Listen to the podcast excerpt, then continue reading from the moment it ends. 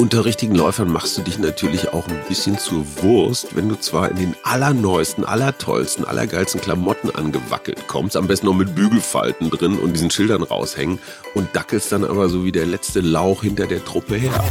Ocean Plastic ist eine Polyamidfaser, die aus alten Fischernetzen hergestellt wird, aber da kann man auch andere Produktionsabfälle verwenden. Man macht daraus neue Garne, stellt eben aus Müll aus dem Meer neue Produkte her.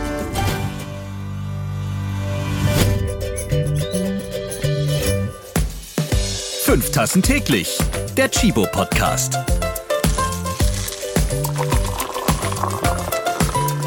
In 20.000 deutschen Supermärkten vertreten, in über 600 Filialen, seit 22 Jahren mit eigenem Online-Shop.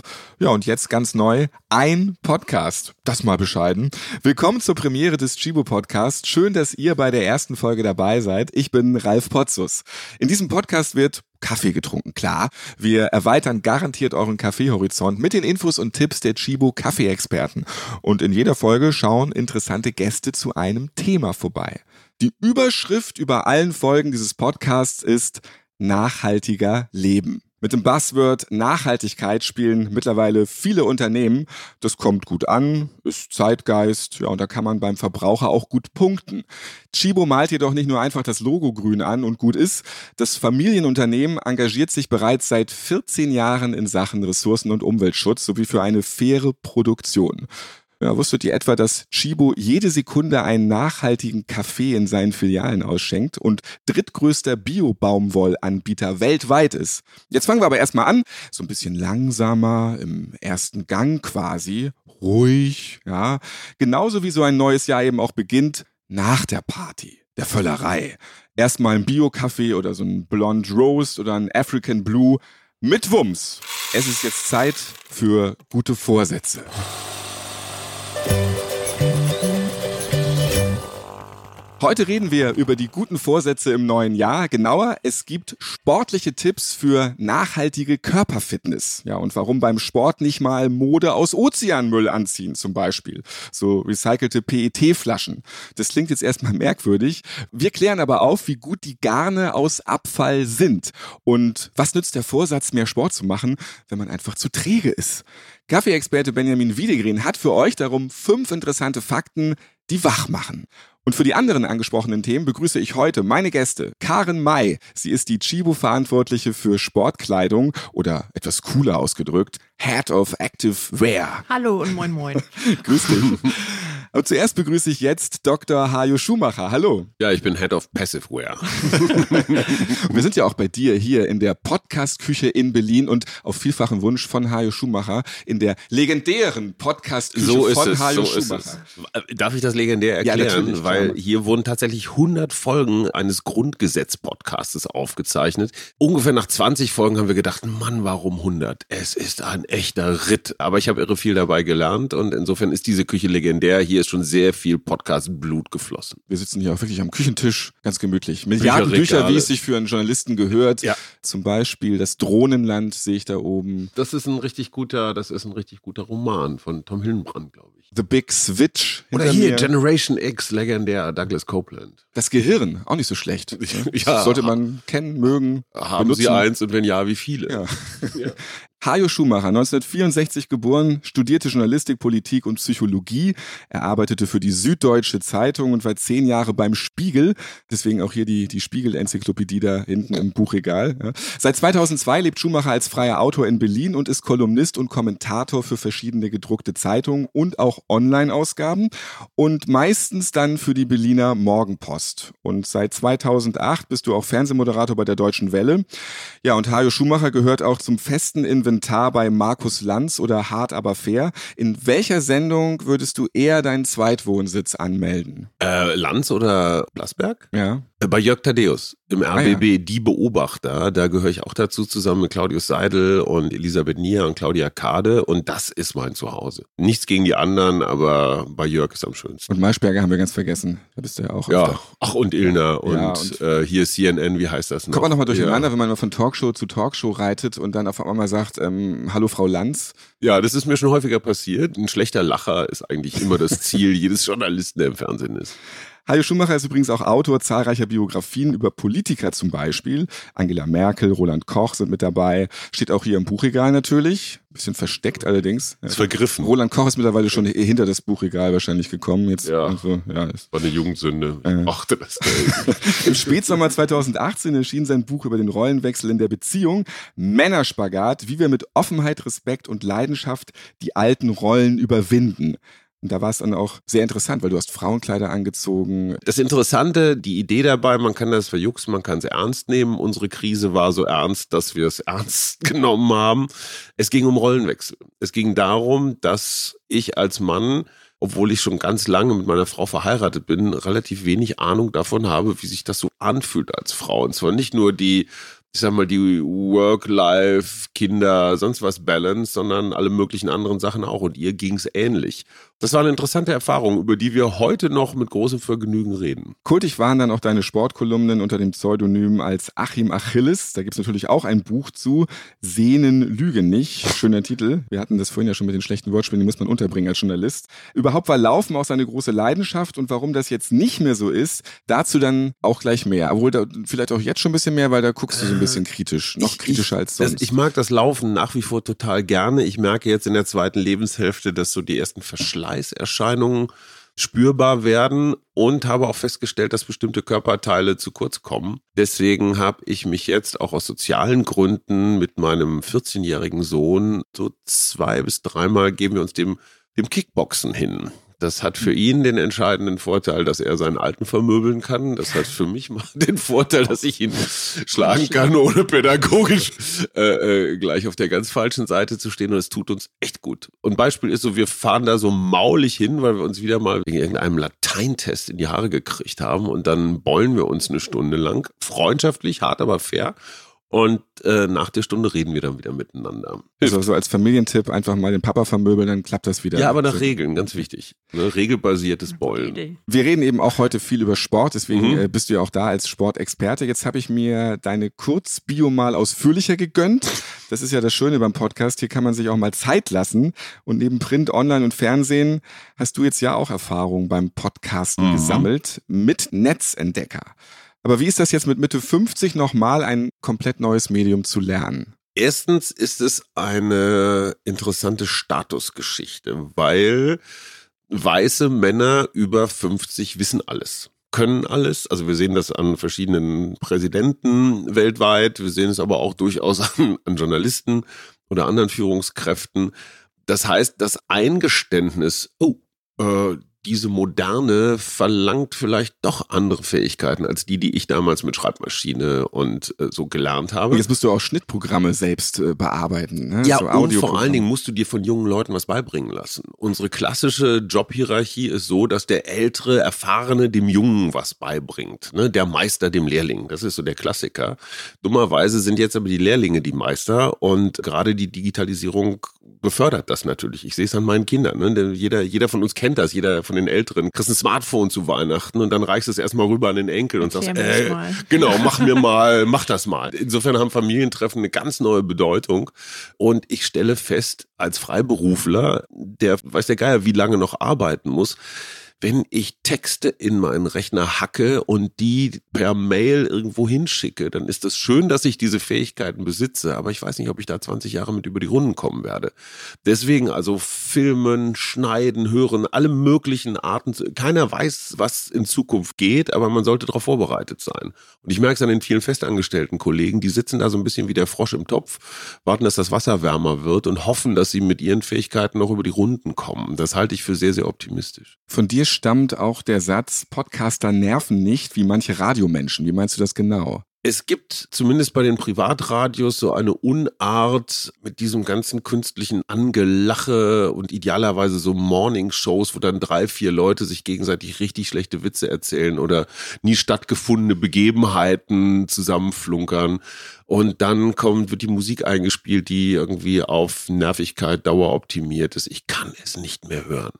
Und Podcast hat so diesen Charme des nicht ganz perfekten. Podcast-Macher kann ich entweder mögen oder hassen, aber ich kann mir selber raussuchen, welches Thema, welche Leute, welchen Sound, welche Generation ich haben will. Und es ist ein bisschen wie lineares Fernsehen und Netflix. So ist auch Radio und Podcast. Ich habe als Nutzer viel mehr Möglichkeiten, mir was auszusuchen und bin nicht auf irgendein lineares Schema angewiesen. Das hier ist auch die erste Folge vom offiziellen Chibo Podcast, also auch ein Erstlingswerk. Hajo Schumacher und Chibo lernen Podcast, Gesellschaftserklärer und Gesellschaftskaffeeröster. Vom neuen Hajo Schumacher Experimentierfeld eigener Podcast kommen wir nun zu ja, deinem eigentlichen Fachgebiet, dem Sport. Darum geht's heute.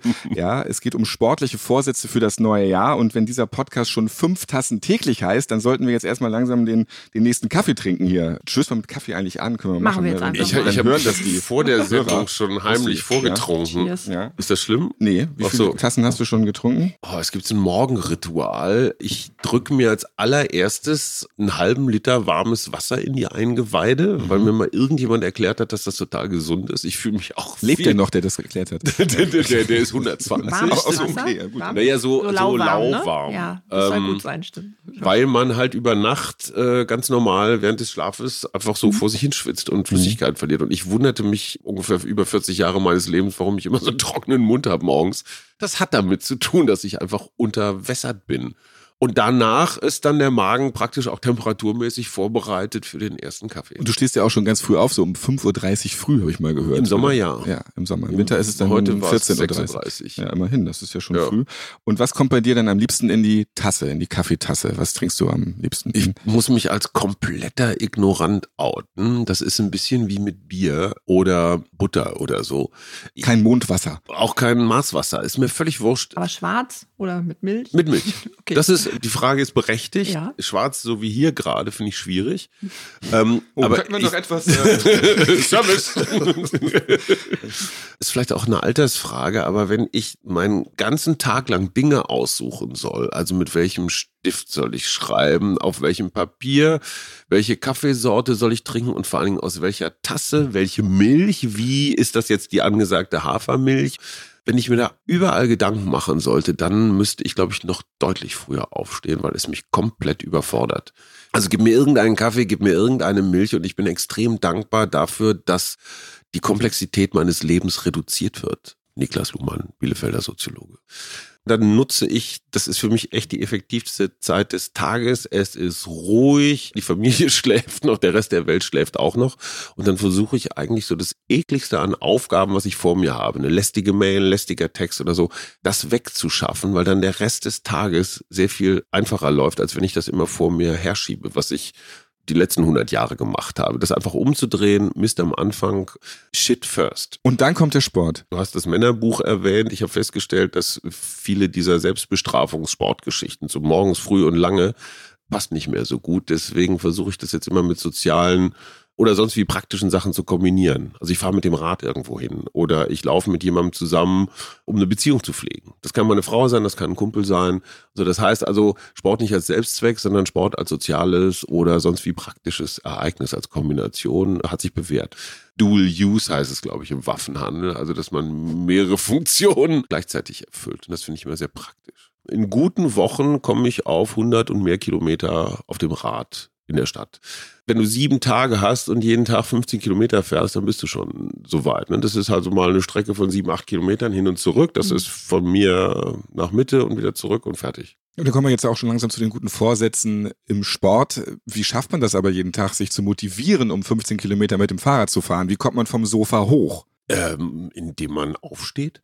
Dann, das ist für mich eine ganz, also auch das wieder eine praktische Lebenserfahrung. Radfahren ist in einer Großstadt wie Berlin die schnellste, billigste, ich finde komfortabelste, also wenn es jetzt nicht in Strömen regnet oder super glatt ist, gesündeste, auch für mein Gewissen, für meine Laune, für alles, am, also die beste Art vorwärts zu kommen. Das heißt, es geht gar nicht um Sport, es geht um effektives und durchaus glücksförderndes Vorwärtsbewegen. Wenn ich eine halbe Stunde im Auto im Stau gestanden habe, ist meine Laune so dermaßen im Keller. Wenn ich eine halbe Stunde mit dem Rad an diesen Autos vorbeigefahren bin, ist sie oben. Ganz einfach. Wie motiviere ich mich dazu? Wenn ich jetzt sage, ich fahre aber gerne Tram und das sehe ich nicht als Fortbewegungsmittel, das Fahrrad, oder ich mag es nicht, wenn es regnet, dann mag ich nicht Fahrrad fahren. Wie kann ich mich jetzt dafür motivieren, endlich mal Sport zu machen? Gar nicht. Also alle diese Versuche, dieser Glaube, ich kann von außen mir eine Motivation zulegen, mithilfe einer Pulsuhr oder einer App oder eines Fitnessbuches oder, oder, oder, das funktioniert eine Weile. Das funktioniert am besten, wenn ich es mit anderen Leuten zusammen mache. Das funktioniert am allerbesten, wenn ich so ein Ziel oder einen Vertrag habe. So, ich will den Marathon in einem halben Jahr. Achtung, Achtung, äh, Halbmarathon reicht auch. Dann funktioniert das. Aber am Tag nach dem Marathon denkst du, oh geil, Ziel erreicht und jetzt kann ich wieder Brathähnchen. Das kommt nicht wirklich so von innen ne, die Motivationsexperten unterscheiden ja immer zwischen intrinsischer, also deiner eigenen und der extrinsischen, also der Motivation von außen. Man muss Bock drauf haben. Deswegen auch Kickboxen, deswegen auch dieser Wechsel. Ich hatte irgendwann keine Lust mehr nur zu laufen und schon gar nicht nur zu schwimmen, weil ich immer noch Angst habe, dass ein Riesenwels mich eines Tages ins Wasser zieht. So, weißt du, so weißer Hai mäßig, komischerweise. Der Krampf, wenn man weit rausgeschwommen ist. Oder der Krampf weit Ja. draußen, ja. Dann kommt der Ich war Wels. immer, ich war, genau, dann hat das leichter. Ich war immer großer Fan von Bruce Lee und ich stehe auch von Jean-Claude Van Damme und dachte, boah, wow, das möchte ich auch. ja. Ja, der Spagat lässt noch ein bisschen auf Und sich die sind warten. auch schon älter geworden So, mittlerweile. Ja. Und dann habe ich geguckt, was kann ich mit meinen Kids, also mein großer Sohn ist 25, der Kleine ist 14, was können wir gemeinsam machen, was relativ niedrigschwellig ist, weil wir es alle nicht können, was in der Gegend ist, wo du jetzt nicht erst die Räder oder die Boote oder die Golfschläger oder irgend so Zeug, das funktioniert sowieso nicht. Wo kann man mal eben schnell hin? Und Berlin ist voll von Gyms, wo Menschen sich aufs Maul hauen und macht Spaß. Und was ist dein Tipp für nachhaltige Körperfitness? Also wenn man sich motivieren kann und auch Sport macht, wie macht man es dann richtig? Man macht es dann richtig, wenn Murat, der ungefähr 500 deutsche Meister oder sonst wie Titel hat, wenn der sagt, sag mal, Hajo, wie alt bist du eigentlich? Und ich sag, äh, 55. Stutzt er so und sagt, dafür bewegst du dich aber noch ganz gut. Also wenn Murat diesen Satz zu dir sagen sollte, für dein Alter bewegst du dich noch ganz gut, dann weißt du, dass du nachhaltig Sport getrieben hast. Der große, große Denkfehler ist, ich gehe jetzt mal ins Gym und power mich richtig aus, bis ich breche, bis das Blut unter den Fingernägeln hervorquillt und dann bin ich fit. Nee, das ist ein bisschen so wie mit Ernähren oder so. Ein Apfel im Leben hilft überhaupt nichts, aber ein Apfel jeden Tag und das ist mit dem Bewegen genau dasselbe. Es ist eine additive Geschichte. Jeden Tag. Ganz einfach. Und zwar, weil man Bock drauf hat. Ja klar, wer Bock hat, den ganzen Tag zu sitzen, soll das machen. Also für die Rentenkasse ist das hilfreich. Sechs Millionen Deutsche, das sind ja nicht wenig, die joggen mehrfach die Woche. Was sind die Vorteile beim Laufen? Es kann jeder, du kannst es überall machen. Vigal Boning zum Beispiel, der Comedian, er läuft sich Städte oder Länder, wenn der irgendwo anders ist. Der läuft zum Beispiel dann, wenn er am Flughafen landet, hat er nur kleines Gepäck dabei und läuft in die Stadt. Also es kann jeder, du brauchst nicht viel Ausrüstung, kannst es jederzeit machen. Problem kann ich jetzt mal in der zweiten Lebenshälfte wieder sagen. Irgendwann sagen Knorpel und Gelenke, du, jeden Tag 20 Kilometer, keine gute Idee. Haut zu sehr auf die Knochen, es sei denn, wiegst nur halb so viel wie ich. Was sind denn jetzt die besten Tipps für den athletischen Körper? Wie kann ich denn mit vielleicht einfachen Kniffen ein bisschen Fett verbrennen oder ein bisschen schlanker werden?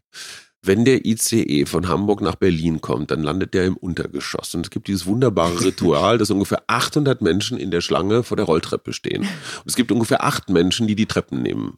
Das ist zum Beispiel so ein super Tipp. Und da muss man ja auch einige Stockwerke dann erstmal bis zur S-Bahn nach oben So, so und- gehen. Mhm. Und ganz wichtig ist dieser triumphierende Blick, so ganz kurz mal rüber zur Rolltreppe. Ne? Dieses, das hat ja dann auch so diese Öko-Arroganz. Ne? Ich tue was für mich, für meinen Körper, für die Umwelt. Und, und diesen Menschen mitteilen, ich verachte euch für eure Brathähnchen, Rolltreppen, Scheißmentalität. Ja, Karin, du bist auch ähm, ja nicht Genau, Rolltreppe Treppe gefahren. tatsächlich. Ich bin Treppe Ja. gegangen. Ja, Und ich ab habe dem nicht welchen- so ganz arrogant geguckt. Aber es gibt, nee, natürlich, klar, ihr Hanseaten, ihr Nee, guckt das nochmal. ganz understatement-mäßig. Noch arroganter wolltest du sagen. ja, anders, anders, feiner. Wir verachten Berlin. nicht die Menschen, nur weil sie Rolltreppe fahren. Und nicht so viel. Ja, aber wenn du in Berlin jetzt zum Beispiel wirklich die, die Rolltreppe nehmen würdest, dann würdest du auch mindestens 19 S-Bahnen verpassen, äh, wenn du weiterkommen möchtest. Das, weil das Ja, aber wirklich S-Bahn 300 verpassen Jahre. Ist, das gehört aber so zur Berliner Grundausstattung. Immer Ein verpassen. Tipp habe ich übrigens noch. Ja, das Morgens, der, der dauert auch nur 60 Sekunden. Morgens so viele Liegestütze machen, wie du schaffst. Am ersten Tag schaffst du eine halbe. Ja. und dann macht es irgend so ein hässliches Geräusch, weil du die Kontrolle verlierst und machst Wump. Und dann bist du nachdem, halbes ob Jahr du, in der Reha. Ob du Teppich, Parkett oder Fliesen hast, führt es zu unterschiedlichen Verletzungen. Ich schwöre, nach einem Monat kannst du, wenn du es wirklich jeden Morgen machst, drei bis fünf. vielleicht auch 10. Nach einem Jahr schaffst du 50. Du musst es halt nur jeden Morgen machen, egal wie dick die Birne ist oder wie groß die Unlust oder so. Und es dauert genau gar nicht. Seit zwei Jahren joggen immer mehr Menschen auch in Deutschland mit einem Müllbeutel in der Hand. Aus Das Schweden ist dieser neue Sporttrend zu uns rübergeschwappt. Mhm. Plogging. Während des Joggens bücken, den Müll anderer Leute aufsammeln. Mhm. Wäre das die, die Lösung für alles? Umwelt ist besser dran, man ist fitter. Wenn man sich richtig bückt, kann man auch noch Mhm. die Gelenke in Schwung bringen wahrscheinlich. Wenn das 84 Millionen Deutsche jeden Tag machen, dann haben wir schätzungsweise eine halbe Milliarde Reinigungsaktionen im Monat und alles ist gut. Die Kinder ehrlicherweise auch jetzt ein Vorbild, ne? Also die achten da auch viel mehr drauf. Irre, ne? Ja. Findest du auch? Also mein Sohn zum Beispiel, der geht auch und bringt was in den Mülleimer, auch wenn er es gar nicht weggeschmissen hat. Also das finde ich eigentlich auch ganz, ganz gut zu Und sehen. zwar selbstverständlich. ja, weil sie es auch mit- einfach anders sehen, ne? Ein anderes ohne großen dafür haben. Vorwurf und so einfach weg damit. Und Mehr Plogging, So dann Genau, läuft es auch besser. Plogging. ja, Du fährst gerne Rad, Rennrad, Mountainbike, alles Mögliche Mhm. dabei und bewegst dich sehr viel auf zwei Rädern. Die Bikeszene in Deutschland, die ist im europäischen Vergleich auch mit am größten. Und du hast auch mal gesagt, dass der Autoverkehr in unserem Land reduziert werden müsse und der Ausbau des öffentlichen Nahverkehrs und des Radwegenetzes, der geht einfach viel zu langsam voran. Mhm. Wie könnte sich das ändern und wer bremst hier am meisten aus? Das ist eine, wenn ich darauf eine Antwort hätte.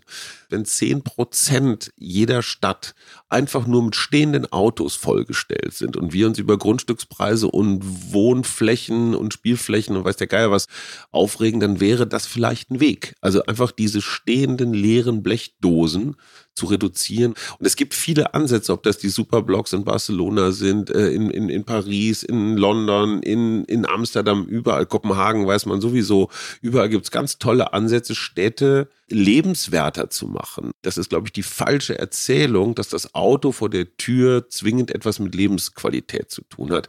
Gerade hier in der Berliner Peripherie, Neubaugebiete, so schlecht nahverkehrsmäßig angebunden, dass Familien gezwungen Mhm. sind, zwei Autos zu haben. Nicht, weil sie Autos toll finden, sondern weil sie sonst nicht zur Arbeit, die Kinder nicht zur Schule oder sonst wohin kommen.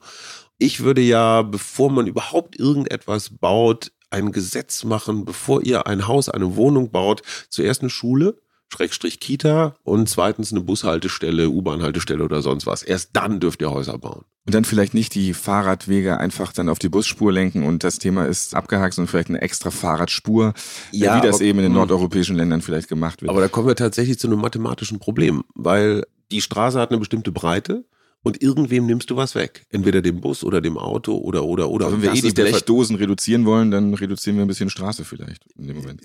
Ja, aber erstmal muss die Blechdosen ja woanders hinschaffen. Und da finde ich auch so Sharing-Modelle und all sowas ganz. Und das, das ist genauso wie die Kinder, die irgendwas aufheben und völlig selbstverständlich in Müll schmeißen. Mein großer Sohn findet es eine total absurde Idee, dass man ein Auto besitzen Mhm. muss. Stimmt. Weil, wenn ich eins brauche, egal wofür, dann nehme ich mir halt das, was an der Straße steht. Mit meiner App mache ich einmal Klick, bezahle 7,50 Euro und fertig ist die Laube. Warum muss ich so eine Karre, die wahnsinnig viel Geld kostet, im Unterhalt, in der Anschaffung, im Betrieb, warum muss ich die besitzen? Das finden die Automobilkonzerne natürlich nur so mittellustig. Vielen Dank erstmal Hajo Schumacher für den Moment. Gleich reden wir noch über die richtige Sport- oder Lauf- oder Yoga-Kleidung und ihr erfahrt, ob recycelte Garne aus Abfall an unsere Körper ran sollten oder vielleicht doch nicht.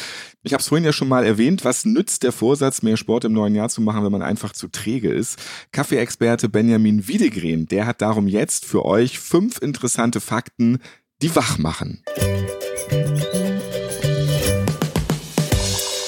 Kaffeefacts. Jetzt haben wir für euch fünf interessante Fakten, die wach machen, denn das habt ihr über Kaffee noch nicht gewusst. Wichtige Wissenslücken über Kaffee kitzelt jetzt Karina Schneider aus Kaffeeexperte Benjamin Wiedegren heraus. Karina ist Chibo-Sprecherin ja, und darum spricht sie jetzt auch hier. Hallo Karina. Moin, moin. Ja, und moin Benjamin. Ja, moin. Benjamin, erstmal einen Kaffee. Ja, das wäre ich für. Ich mache mal einen Espresso für uns. Das machen wir alles gut. Man hört ja immer nur Kaffeebohne, aber ist es denn wirklich eine Bohne? Nee, also natürlich ist jetzt Kaffee keine Bohne. Ne? Ich meine, es ist irgendwie nicht so wie Brechbohnen oder so. Kaffee ist tatsächlich letztlich der, der Kern äh, einer Frucht, der Kaffeekirsche, die dann am Strauch wächst. Also es ist auch gar nicht so, dass die, die Form, die wir kennen, klassisch so an der Pflanze hängt, ähm, sondern es ist der Kern der Kirsche, der richtig noch rausgepult werden muss in einem mehr oder weniger recht aufwendigen Prozess. Und sag mal, alle fachsimpeln ja heutzutage über Wein. Da frage ich mich, geht das auch bei Kaffee? Ja, das geht sogar sehr gut. Wir wissen inzwischen, dass gerösteter Kaffee mehr Aromen hat als Wein. Ja, wir haben bis zu 800 Aromen in gerösteten Kaffee mittlerweile identifiziert. Also dann sind dann Sachen bei wie, weiß nicht, Kaffee kann nach Brombeere schmecken ähm, oder nach Haselnuss ähm, oder also Schokolade, ganz klassisch, was wir kennen, aber auch mhm. abseitigere Geschichten. Nicht, dass du sagst, irgendwie habe ich Jasmin oder Rose. Und das finden wir alles im Kaffee wieder. Von daher finde ich es für mich als Kaffeesommelier sowieso spannend, wenn wir über Geschmack sprechen, dass wir das auch unbedingt tun sollten. Und bei Wein ist das total, ich sag mal, gesellschaftlich akzeptiert, durchaus auch attraktiv, wenn das jemand toll machen kann. Höre ich ja selber gerne zu. Nur mach das mal bei Kaffee. Ja? Da ja, wirst du ganz da, schnell ganz komisch angeguckt. Da denke ich an den Sauvignon Blanc und an den Hauch von Melone und Stachelbeere. Ja. Also das geht auch bei Kaffee. Ja, aber sicher. Aber sicher. Und kann ich das richtig lernen oder schüttel ich das schon einfach so aus der Hand heraus? Naja, also das ist schon, schon ein Prozess, den man auch lernen kann. Man muss vor allen Dingen natürlich relativ häufig Kaffees ähm, auch, auch verkosten und, und trinken und probieren. Das wird dann mit der Zeit besser. Grundsätzlich gibt es aber auch Naturtalente, nicht? Also die einfach eine gute geschulte Zunge haben und dann eine kürzere Strecke haben und schnell, ich sag mal, bestimmte Geschmäcker auch entdecken können. Das Schwierige aber eigentlich ist, die dann zu benennen. Ja, also, dass du einfach nicht weißt, was du schmeckst. Du musst es dann sagen. Vielleicht gehen wir irgendwann zusammen mal Kaffee schlürfen und dann ja, zeigst du mir mal die also verschiedenen Aromen. Neulich habe ich tatsächlich den Begriff Varietäten gelesen. Was sind denn bitte beim Kaffee Varietäten? Ja, das sind im Grunde äh, die Arten, die Sorten des Kaffees. Nicht? Also du hast, was man mittlerweile kennt, steht da auf jeder Packung auch drauf, so Arabica-Kaffee, ähm, gibt ja auch bei Chibo ganz viel, 100% Arabica. Daneben gibt's noch Robusta, das sind so die zwei Hauptsorten. Aber unter den Arabicas gibt es eben noch ganz, ganz, ganz, ganz viele Sorten. Das wäre so, wenn du ähm, jetzt sagst, 100% Arabica steht auf der Packung, gehen wir mal zurück zum Wein, was du gerade hattest, mhm. als würde ich bei Weißwein 100% Weißwein draufschreiben. Ja, das ist jetzt noch nicht so wirklich in die Tiefe gedacht. Da schreibe ich ja ein bisschen mehr noch drauf. Und dann gibt es irgendwie, keine Ahnung was, ja, dann gibt es einen schönen Riesling oder, oder ein Merlot oder was weiß ich. Und das gibt es beim Kaffee genauso. Da gibt es dann Arten wie Yellow Bourbon oder Typica oder Pacamara. Ganz, ganz, ganz viele verschiedene Varietäten, die dann eben auch geschmacklich abweichen. Ne? Und sag mal, jetzt habe ich zu Hause eine Espressomaschine und trinke auch tatsächlich mhm. am liebsten Espresso. Ja, deswegen und, und tu da, genau, deswegen habe ich auch gerade Espresso gemacht und tu da ganz klassisch Espresso-Bohnen rein. Oder würde vielleicht auch eine andere Bohne funktionieren und gut gehen? Das ist beim Kaffee eigentlich überall so. Erstmal gibt es keine Wahrheit. Ne? Wenn jetzt jemand sagt, das ist richtig, das ist falsch, dann werde ich immer schon hellhörig. Am Ende geht es ja darum, was dir schmeckt. Also wenn du jetzt sagst, ich mag meinen Espresso zu Hause gar nicht in meiner Espressomaschine, dann kannst du einfach mal eine andere Bohne ausprobieren, eine andere Marke, eine andere Sorte. Da haben wir jetzt ja auch irgendwie relativ breites Portfolio. Du kannst aber eben auch wechseln in eine andere Kategorie. Dann nimmst du halt mal einen Filterkaffee, packst den da rein, spricht erstmal überhaupt nichts dagegen. Und vielleicht stellst du dann fest, oh, das mag ich viel lieber. Und dann ist es natürlich für dich richtig. Mhm. Ja, also da kann man ein bisschen rumspielen. Und sag mal, zuletzt war mir aufgefallen, ich war jetzt gerade im Urlaub und hatte mir meinen Lieblingskaffee von zu Hause in den Urlaubsort mitgenommen, in die Ferienwohnung, habe ihn dazu bereitet und war echt erschrocken. Er schmeckte ganz anders, als ich das zu Hause kenne. Was ist mhm. da schiefgelaufen? Was ist passiert? Naja, das kann jetzt relativ viele äh, Einflüsse haben. Zum einen natürlich hast du wahrscheinlich eine andere Maschine. Nicht jeder nimmt seine Maschine mit. Dann kann das schon anders schmecken. Und ein großer Faktor ist natürlich noch äh, das Wasser. Nicht? Also hast du vielleicht schon mal gehört, Kaffee besteht um und bei zu 98 Prozent aus Wasser. Und dann hat Wasser natürlich einen großen Einfluss. Und jetzt gibt es, je nachdem, wo ich mich befinde, auch schon ja innerhalb von Deutschlands oder in anderen Ländern, ganz andere Wasserqualitäten, die dann sich auf den Geschmack des Kaffees auch auswirken. Und dadurch kann es sein, dass derselbe Kaffee, den du selber mitnimmst, anders schmeckt. Sogar vielleicht in der gleichen Maschine. Also wenn du es identisch haben willst, müsstest du theoretisch dein Wasser mitnehmen von zu Hause. Zurück zu Hajo Schumacher und der trinkt seinen nächsten Kaffee. Wie viele sind das jetzt schon in diesem Podcast hier jetzt gewesen? Ich glaube so anderthalb Liter. Ich bin ja aus Westfalen. Da heißt es, auf einem Bein kannst du nicht stehen. Das gilt im Wesentlichen für Bier und Schnaps, aber für Kaffee natürlich auch. Und da bin ich aber Tausendfüßler. Also insofern, Kaffee ist endlos bei mir. Kannst du es trinken ja. oder einfach dir legen lassen. So. genau. Ist, wir haben in diesem Podcast schon viel von Sport gehört von dir, aber noch nicht zur optimalen Sportkleidung. Welche Tipps hast du da für uns? Lässig. Weil du bist jetzt nicht der, der sich in Neonfarben ja, äh, irgendwie aufs Rad schwingt. Nein, ich finde, da, also es gilt für Sportkleidung. Karl Lagerfeld in Abwandlungen hat die Kontrolle über sein Leben verloren. Also dieser Satzteil stimmt ganz häufig. Mit der Jogginghose der sagt. Ja, das hat er mit der Jogginghose gesagt. Ich finde ja wiederum die Jogginghose ein durchaus tragbares Kleidungsstück. In Berlin ist man mit einer Jogginghose immer gut angezogen. Die entscheidende Frage ist, erstens Farbe, zweitens Flecken, welche, wo. Aber zum Beispiel eine relativ neue, gewaschene, neutral riechende Jogginghose Ey, Die werden auch kombiniert jetzt mit Sakkos. Also Ja, ist von der Mode Beispiel. jetzt schon die Ja. Trendkombi. Ich ja. weiß nicht, ob das in Hamburg in der Elfi schon angekommen ist. Da ist man, glaube ich, eher noch so ein bisschen tweetartiger unterwegs. Aber Das sind aber so die Vorurteile von den Berlinern. ja, klar. ja. Kann man auch bestätigt finden. es ist unser schlechtes Gewissen euch, euch guten Menschen gegenüber. Aber wo waren wir stehen geblieben? Bei der richtigen Kleidung. Genau. Auch da gilt, glaube ich, Nachhaltigkeit. Ich gestehe, ich habe meine letzte Laufkleidung erworben, vielleicht vor fünf Jahren. Die halten halt auch wahnsinnig lang, ne? Die halten wahnsinnig lange und lass uns nichts vormachen. Die allermeisten sind irgendwie elastisch, kunststoffartig unterwegs. Ne, Man denkt ja immer, oh, man geht so zum Expeditionsausrüster oder ins Fachgeschäft und kauft tolle Sachen. Diese tollen Sachen, wenn die in der Müllverbrennung landen, kommen ganz viele hässliche Sachen bei raus. Und die vielen Bilder von Natur und glücklichen Menschen und so stehen im krassen Gegensatz zu dem Zeug, was häufig verkauft wird. Wenn es um Sportklamotten geht, dann ist mein nächster Gast sofort am Start. Ja, die hatte ich auch schon gehört in diesem Podcast. Ich begrüße jetzt dann nochmal ganz offiziell Karen May. Sie ist die Chefin der Chibo Sportbekleidung, verantwortlich für die Entwicklung und Produktion. Ganz genau. Bitte beschreib mal deinen Job. Was machst du denn da? Du sortierst ja nicht Klamotten. Nee, genau. Also wir ähm, haben einen Textilbereich und da bin ich für den Activewear-Bereich zuständig. Das heißt Sportbekleidung für Damen und Herren und auch Accessoires. Wir machen da sozusagen die ganzen Kollektionen und entwickeln diese. Und das mache ich eben nicht alleine, sondern ich habe ein Team. Das sind fünf Produktmanager und eine Marketingassistentin. Und sozusagen unsere Passion sind die Produkte. Das heißt, ähm, wir haben Spaß daran, die zu entwickeln und das treibt uns sozusagen jeden Tag auch an. Darf ich mal eine Fachfrage stellen? Ja. Für mich als Hobbysportler ist zum Beispiel so ein Laufhemd weitestgehend ausentwickelt.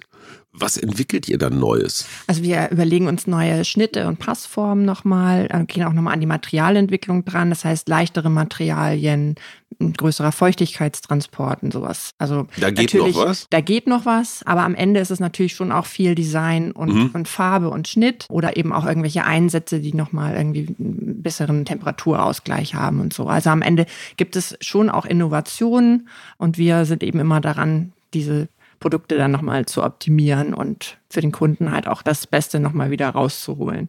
Also dieses Langlebigkeitsthema ist uns halt auch wichtig. Also unsere Mhm. Produkte sind auch so designt und gestaltet, dass man sie eben auch über lange Jahre verwenden kann.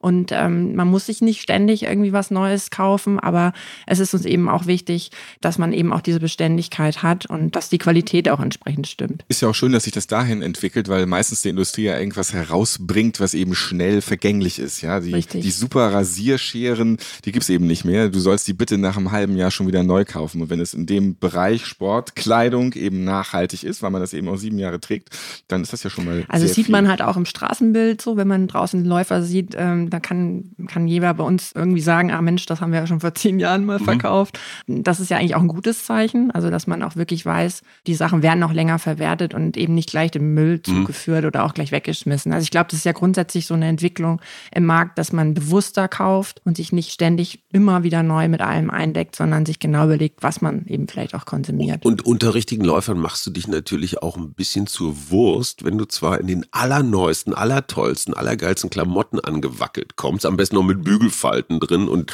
und diesen Schildern raushängen und dackelst dann aber so wie der letzte Lauch hinter der Truppe her. Ne? Also wer hat den Respekt? Der, der in den alten Klamotten vorne wegläuft und aber noch lächelt oder der andere? Wobei das schon auch motiviert. Also ich glaube, gerade Glaub im auch. neuen Jahr, wenn man sich so ein neues Mhm. Outfit kauft Ja. und so denkt, oh Mensch, jetzt bin ich zwar noch nicht ganz so fit, aber ich sehe zumindest so aus, als, als wäre ich. Das macht schon was mit einem. Und also Stimmt allerdings. Da, da hat Kann ich man, aus eigener Erfahrung genau, bestätigen. hat man schon erstmal wieder so einen Antrieb und dann mit der Zeit äh, kommt es dann auch wieder Und von noch selbst. besser ist es, wenn man dann die neuesten Sportklamotten hat, die aber schon nach vier Wochen so aussehen, als wenn man wirklich jeden Tag zehnmal Sport gemacht hat. Ja. Das heißt dann Vintage, glaube ja, ich. Ja. Dann, dann, dann sagt man schon mal, guck mal, so fit bin ich, das, das mache ich.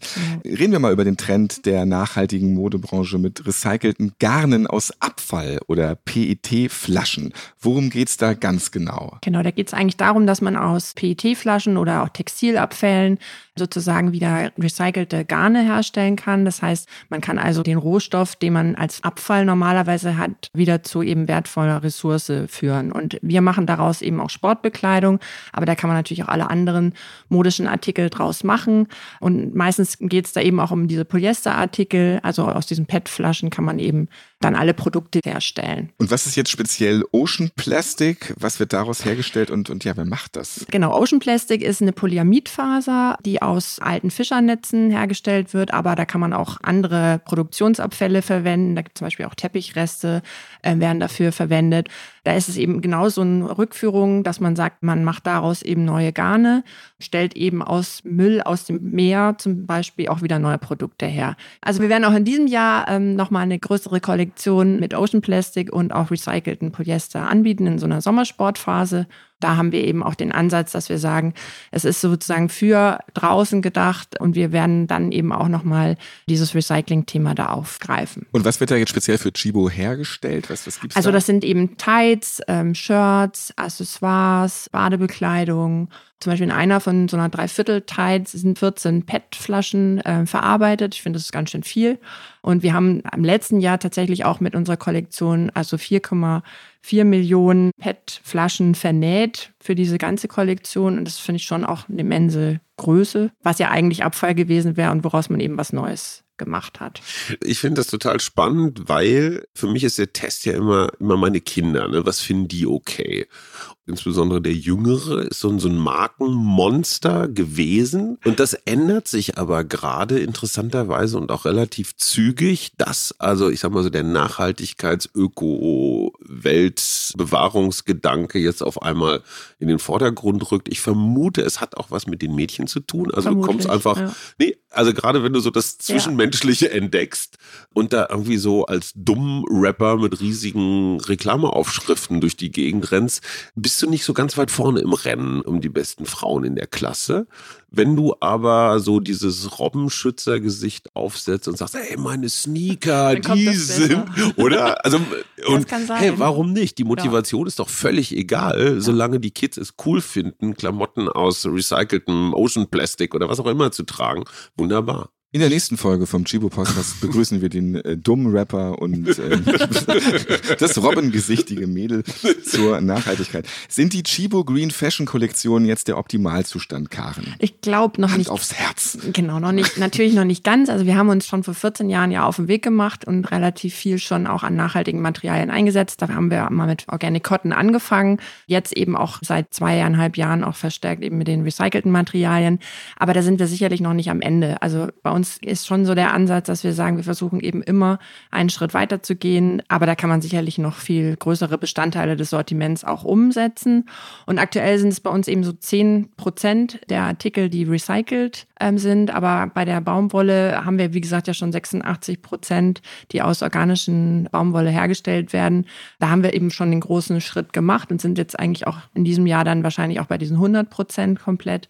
Aber bei den recycelten Artikeln ist es eben auch zum Teil so, dass da auch noch nicht alles im Markt entwickelt ist. Da ist es auch wirklich noch ein Weg, dass Technologien gefunden werden, dass man da an die Verfahren nochmal rangeht und dass es halt auch wirklich nachvollziehbar ist, woher man auch diesen Plastikmüll bekommt, dass man da auch diese Zertifizierung dahinter hat. Ich verstehe ja nichts von Wirtschaft, ist ja ein bisschen komplex für einen Journalisten. Aber eins verstehe ich, dass da ein Unternehmen zumindest mal versucht, was zu ändern. Es ist ja ein teuflisches Dreieck. Auf der einen Seite musst du Umsatz machen, weil das ist nun mal das, was ein Unternehmen machen muss. Auf der anderen Seite willst du es so nachhaltig machen wie möglich. Das macht die Sache aber teurer. Das wiederum schmälert den Gewinn. Das heißt, du bist als Unternehmen schon so ein bisschen muss schon ein bisschen irre unterwegs sein, wenn du in diesem Dreieck überhaupt agierst. Es ist ja viel, viel praktischer, sich irgendwo ganz hinten anzustellen und zu sagen, ja, lass die erstmal machen und gucken, wo die alles auf die Nase fliegen mit ihren Produkten. Es ist ja auch nicht so, dass sich alles immer gleich toll verkauft und dass jede Idee, die gut ist, sich auch durchsetzt. Das heißt, ihr seid so ein bisschen, obwohl ihr so ein großer Händler seid, so ein bisschen auch experimentell unterwegs. Das Auf heißt, scheitern Fälle. Ist, ne, wir, wir reden immer von Scheiterkultur in Deutschland und auch mal risikofreudig, ne? Aber wehe, du lieferst deine Zahlen nicht. Ich finde dieses Steilgehen, also dieses Risikohafte, was dabei ist, finde ich, finde ich gut. Macht nicht jeder, muss man mal sagen. Also ich glaube schon, dass wir das auch wirklich ernst meinen, weil wir haben uns das halt auch in, zum Beispiel mit der Nachhaltigkeit in unsere Unternehmensgrundsätze geschrieben. Und ja, das ist für uns schon auch manchmal mehr so ein Testfeld. Also es ist auch nicht so, dass das alles so leicht zu erreichen ist, aber wir wollen eben da schon auch ein bisschen dieses Innovativere vorantreiben.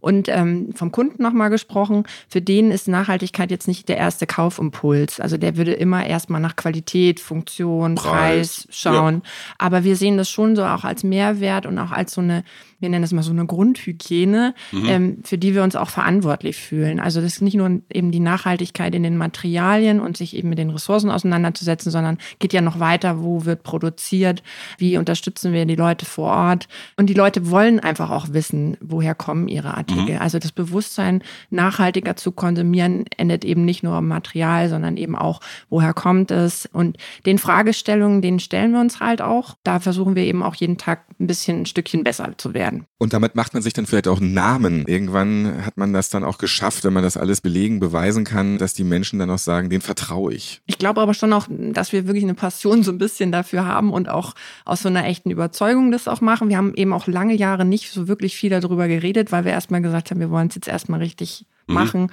und dann drüber reden. Es gibt ja auch viele im Markt, die mit wenig, sagen wir mal, viel bewerben das sind wir eher weniger, aber ich glaube, das ist schon auch wichtig, dass es irgendwie authentisch ist und dass das auch stimmt, was man eben da sagt und was man behauptet. Aber es ist nicht so einfach und ähm, das Spannungsfeld zwischen Umsatz, Unternehmen, das hat man natürlich auch.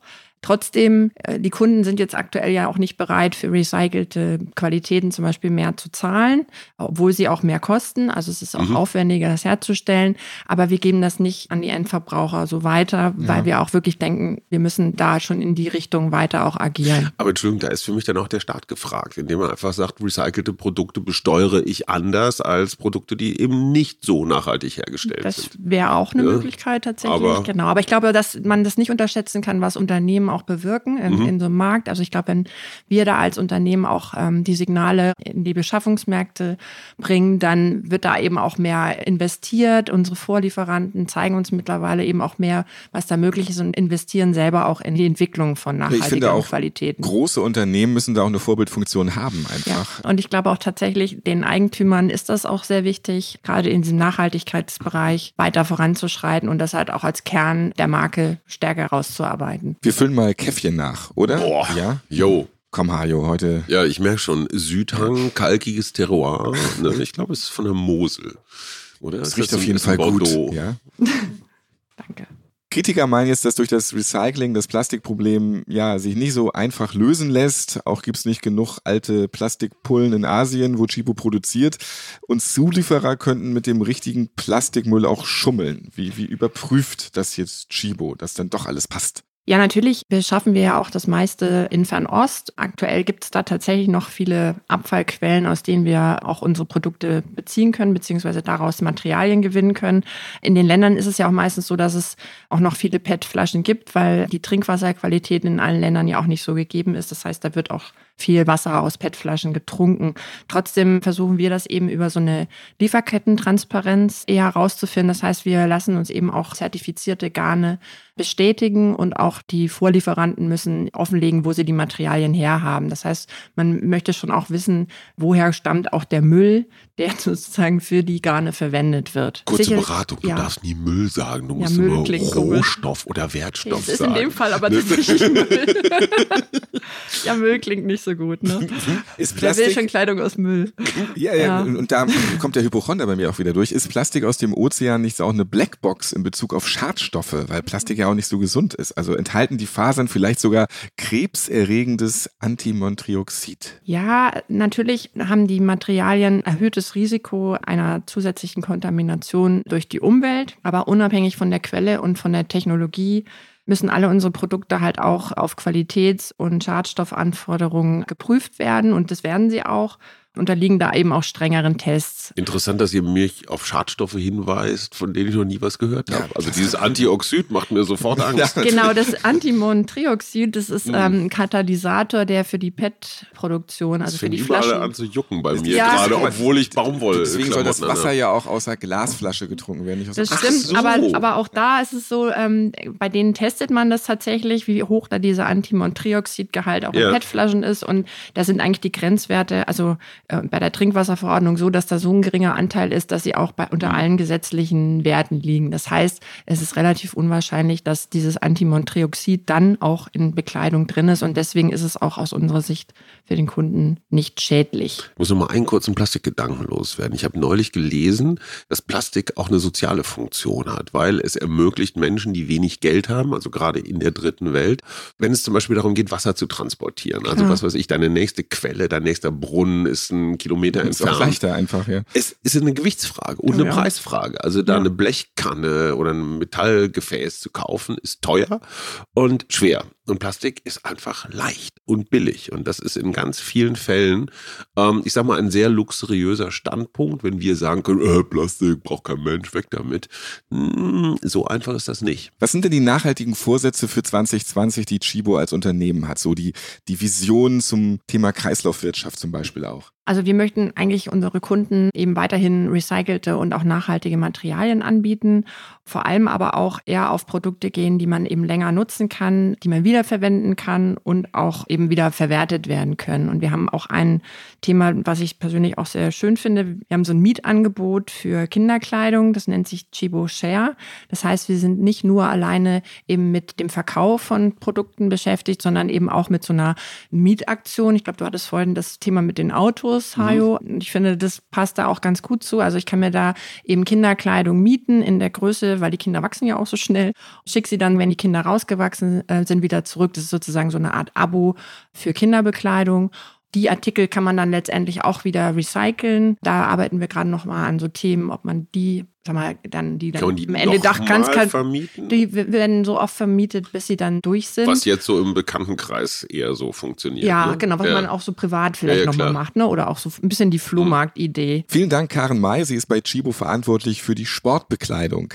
Hajo, du hast es in einem Interview bei Deutschlandfunk Kultur zu deinem Buch Männerspagat, wie wir mit Offenheit, Respekt und Leidenschaft die alten Rollen überwinden, gesagt. Ist auch so ein echt langer Buchtitel. Wenn wir uns von den Rollenzuschreibungen zwischen Mann und Frau ein wenig lösen und Mhm. Mann und Frau mal durch Mensch ersetzen, dann ist schon ganz viel geholfen, weil in dem Moment, wo ich ein guter Mensch bin, bin ich automatisch auch ein guter Mann. Und wenn ich ein schlechter Mann bin, bin ich nie ein guter Mensch. Das ist für die Gleichberechtigung ein wirklich sehr wertvoller Satz. Und mit Blick auf unsere Umwelt, die Natur, kannst du daraus vielleicht einen weiteren wertvollen Satz stricken, der die Wichtigkeit der Nachhaltigkeit unterstreicht. Ja, ich weiß, das wird den Chivos jetzt vielleicht nicht so gut gefallen, aber für 2020 habe ich tatsächlich einen guten Vorsatz, nämlich klingt jetzt ein bisschen sehr radikal, aber nur noch 50 Prozent dessen zu konsumieren, was ich sonst so konsumiere. Das gilt insbesondere für Klamotten. Ich habe immer wieder diesen Moment, wenn ich meinen Kleiderschrank aufmache, obwohl ich immer sagen würde, der ist höchstens normal groß, aber mir fallen jetzt neulich erst wieder nachgeguckt fünf Sporthosen entgegen. Und zwar kurze und auch noch vier lange. Und ganz ehrlich, damit bin ich bis zum Rest meines Lebens, also bis die durch sind, muss ich schon echt noch ein paar Kilometer. Das ist jetzt ganz schlecht für euer Geschäft. Ich weiß, ihr müsst jetzt ganz stark sein. Das aber das wir. Gleiche gilt für, für Anzüge. Es gibt so Verschleißartikel, ich sag mal Socken oder Hemden. Da gilt das vielleicht nicht, aber vieler anderer Kram stelle ich in meinem Kleiderschrank fest, waren keine Lust oder Geschmacks- oder Wohlfühl- oder Liebeskäufe, sondern einfach nur so, oh, war billig, war spontan, war Frust, war irgendwas. Und den Kleiderschrank jetzt erstmal so, so wie so ein Vorratsschrank, weißt du, so Ablaufdatum, jetzt einfach mal ein bisschen was wegtragen und nicht bei jeder Gelegenheit, wenn es sein muss, neu kaufen. Das ist ein bisschen, auch bei Schuhen zum Beispiel, so ein Vorsatz. Und meine Kinder finden das gut, interessanterweise. Ich habe 2019 zum ersten Mal wieder im Second-Hand-Laden eine Hose gekauft und dachte mir, hm, Vielleicht ist da auch dieses Ammonioxid drin, was total giftig ist. Und habe festgestellt, nö, juckt genauso wie alle anderen auch.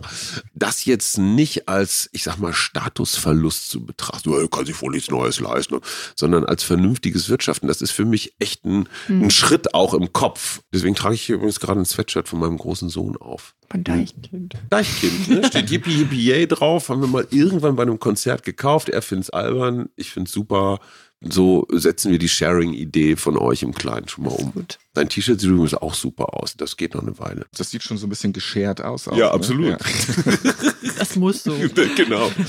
Vintage. Der Espresso zum Schluss.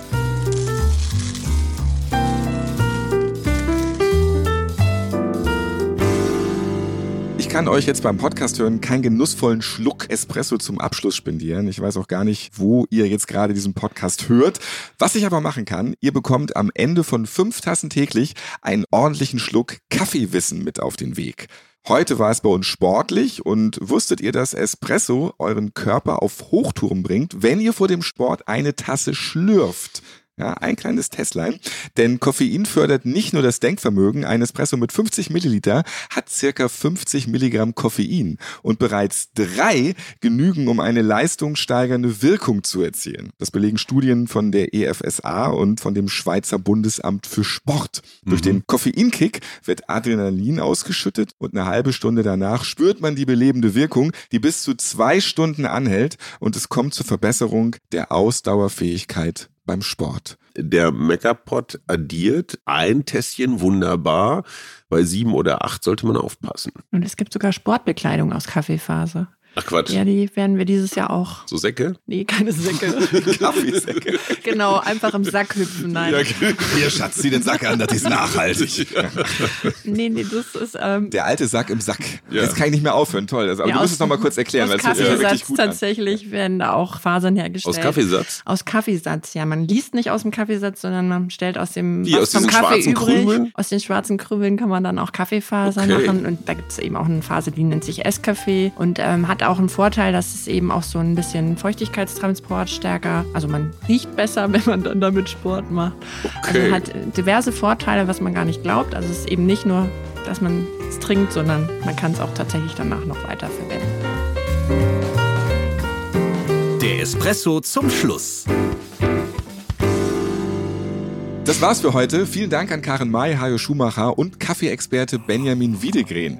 Wie viele Kaffee haben wir denn jetzt eigentlich getrunken hier? Also äh, Hajo hat äh, mehrere Kaffeemaschinen ausgetrunken. Ich würde drei sagen. Ich würde auch drei sagen. Dann haben wir ja fünf. ich gebe noch ein bisschen nach.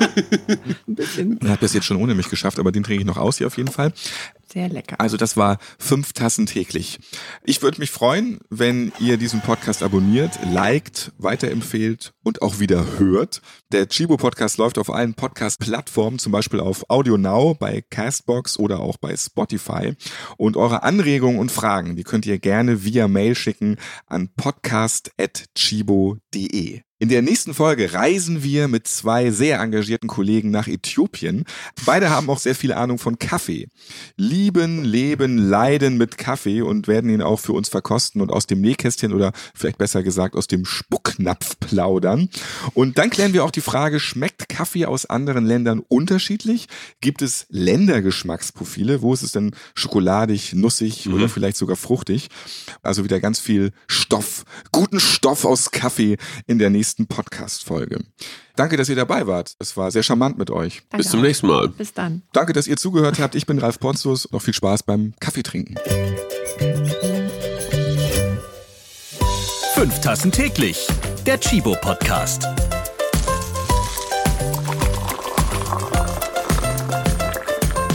Ihr habt Fragen oder Anregungen zu dieser Podcast-Folge? Wir freuen uns auf eure E-Mail an podcast.chibo.de.